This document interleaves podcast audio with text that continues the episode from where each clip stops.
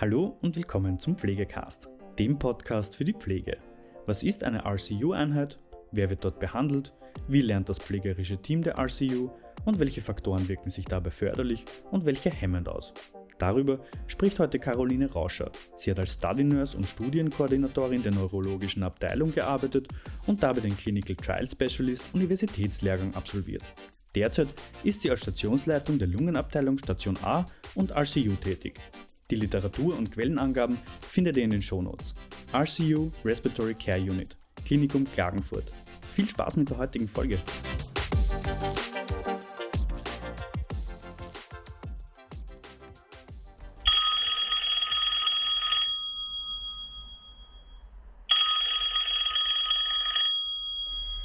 Klinikum Klagenfurt am Wörthersee, Lungenabteilung Station A.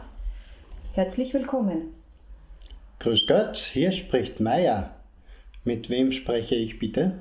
Sie sprechen mit Rauscher Caroline, Stationsleitung der Lungenabteilung.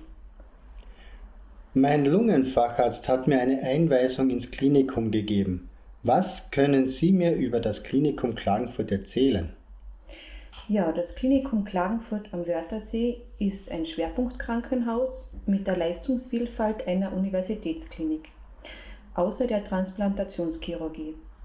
Es zählt in Europa zu einem der modernsten Krankenhäuser und garantiert durch die Zertifizierung unter anderem in den Bereichen nach ISO 9001 und der EMAS eine dem wissenschaftlichen Stand entsprechende Behandlung. Unser Krankenhaus ist aber auch ein Lehrkrankenhaus der medizinischen Universitäten von Graz, Innsbruck und Wien. Pro Jahr werden bei uns durchschnittlich 63.000 Patienten stationär behandelt und etwa 470.000 ambulante Behandlungen durchgeführt. Unser Klinikum stellt das drittgrößte Krankenhaus Österreichs dar und verfügt über 1344 Betten und zusätzlich 126 Langzeitpflegebetten. Die Leistungen in diesem Krankenhaus, in unserem Klinikum, werden von mehr als 4000 Menschen der verschiedensten Berufsgruppen erbracht. Auf meiner Zuweisung wird speziell die RCU angegeben. Ist das eine spezielle Abteilung der Lungenabteilung? Was erwartet mich da? Ja, Ihr Lungenfacharzt hat unsere RCU-Abteilung, das bedeutet die Respiratory Care Unit, gemeint. Das sind vier bestimmte Betten.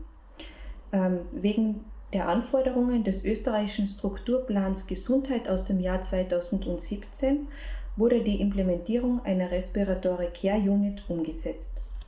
Dafür haben wir zwei Patientenzimmer umgebaut. Seit dem Juli 2019 ist diese Einheit in Betrieb. Pflegerisch betreut eine diplomierte Gesundheits- und Krankenpflegeperson in zwölf Stunden Schichten die vier erwachsenen Patienten und Patientinnen. Das Leistungsspektrum äh, dieser Respiratory Care Unit umfasst die ZIPAP bzw. non-invasive Ventilationstherapie bei Patienten beispielsweise mit respiratorischer Insuffizienz bei einer pulmonalen Grunderkrankung, bei stabilen kardiopulmonalen Vitalparametern diese Patienten sind also nicht intensivpflichtig.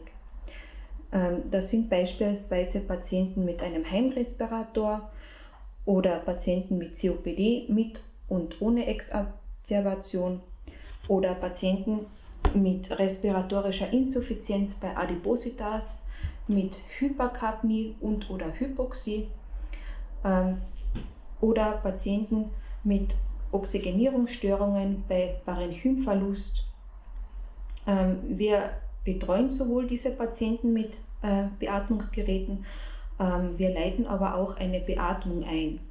Also das heißt eine außerklinische Beatmung, ähm, auch bei Patienten nach Intensivaufhalten, wo sie invasiv beatmet wurden. Das Therapieziel soll kurz gefasst sein, den respiratorisch insuffizienten Patienten nach erfolgter Therapie so nach Hause zu entlassen, dass er mit der nötigen Atemtherapie eigenständig zurechtkommt. Das heißt, es werden keine tracheotomierten und Weaning-Patienten behandelt, äh, genauso wenig wie arterielles invasives Monitoring, äh, Monitoring katecholaminpflichtige Therapien und intubierte Patienten. Ja, genau. Das ist richtig. Ähm, die RCU-Einheit können Sie sich so vorstellen, dass sie räumlich und strukturell in die Station A der Lungenabteilung eingegliedert ist. Das pflegerische Personal dieser Einheit setzt sich aus Stammpersonal und Springerpersonal zusammen.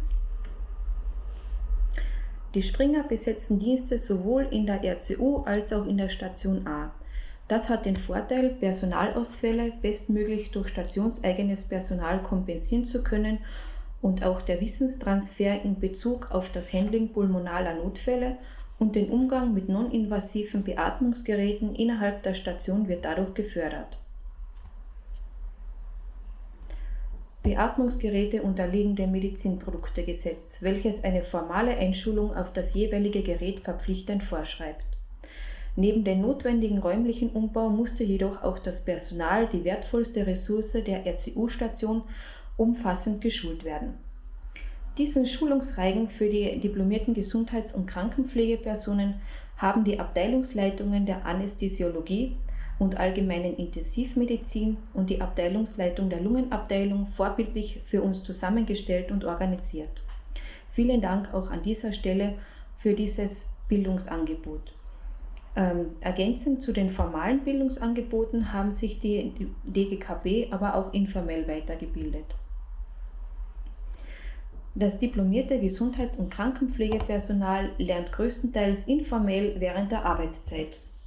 Angesichts einer alternden Gesellschaft und einer äh, Zunahme der Anforderungen an die pflegerischen Leistungen sowohl qualitativ als auch quantitativ bedingt durch die Zunahme chronischer Erkrankungen und mehr äh, Pflegegeldbezieherinnen und Beziehern ähm, ist ein berufsbegleitendes laufendes Lernen unbedingt erforderlich. Im Sinne dieser Definition müsste informelles Lernen im Arbeitsbereich diplomierter Gesundheits- und Krankenpflege äh, häufig stattfinden und eine hohe Priorität einnehmen. Ja, genau. Dies wird auch durch äh, Literaturquellen in diesem Sinn bestätigt. So gibt Oberwien 2003 an, dass dieses informelle Lernen, das heißt Lernen, welches nicht ähm, zeitlich, örtlich und durch einen ähm, Plan ähm, definiert ist, häufig auch soziales Lernen ist bei welchem die gegenseitige und auf annähernd gleicher Ebene stattfindende Kommunikation eine wichtige Rolle einnimmt. Aber auch Joins gibt an, dass dieses informelle Lernen häufig in Verbindung mit dem formellen Lernen in sozialen Berufen häufig stattfindet. Der Beruf der Pflegenden bringt viele kommunikative Gespräche mit sich und durch den laufenden Wissenszuwachs in dieser Branche sind alle Zugehörigen dieser Berufsbranche gefordert, äh, mit dem wissenschaftlichen Fortschritt Schritt zu halten und die neuen Erkenntnisse in das tägliche Handeln zu implementieren. Eine kontinuierliche professionelle Fort- und Weiterbildung benötigt eben als Grundlage fortlaufende Lernprozesse. Im Klinikum Klagenfurt am Wörthersee ist das selbstbestimmte und situationsspezifische Lernverhalten vor allem durch ein Lernen von Kollegen und Kolleginnen ähm, im interdisziplinären Kontext und auch aus geschriebenen Materialien, ähm, aus Fachliteratur und häufig auch durch Internetrecherche zusammengesetzt. Dabei wirken sich ähm, kollegialer und interdisziplinärer, wertschätzender und fachkompetenter Support förderlich aus ähm, dabei sollte ausreichend Zeit für das Gespräch bzw. die Handlung vorhanden sein. Eine herausfordernde pflegerische Situation bei gleichzeitigem Handlungsbedarf wirkt sich motivierend auf das Lernverhalten aus, soweit es nicht überfordernd wird. Lernhemmend wirkt sich dagegen demotivierendes Verhalten von Personen aus, bei denen Unterstützung eingefordert wurde. Das heißt, wenn die Person die um Hilfe oder um äh, fachlichen Support gebeten wurde, ähm, die fragende Person wenig wertschätzt, wird die fragende Person möglicherweise wenig daraus lernen. Gleich genauso ist auch ein Zeitmangel und eine Über- bzw. Unterforderung ähm, lernhemmend. Nachdem Corona unser ständiger Begleiter ist, meine Frage, wie hat sich die Covid-Situation auf Ihr Team ausgewirkt? Ja, das war ähm, eine herausfordernde Situation, insbesondere während der Covid-Anfangsphase. Und da war das Team der Station A und der RCU ärztlich und auch pflegerisch gefordert, unter anderem viele Tagesabläufe zu überdenken und anzupassen, aber auch flexibel mit dieser neuen, für alle gleichermaßen fordernden Situation umzugehen und neben den eigenen Ängsten vor allem auch die Ängste und Sorgen der Patienten und Patientinnen und deren Angehörigen zu besprechen und äh, abzubauen. Ähm, hilfreich war dabei die gelebte Flexibilität des gesamten Teams und deren Lernbereitschaft. Vielen Dank. Bitte gerne. Ja, das war es auch schon wieder mit der heutigen Folge Pflegecast. Wenn Ihnen diese Folge gefallen hat, freuen wir uns, wenn Sie unseren Podcast abonnieren.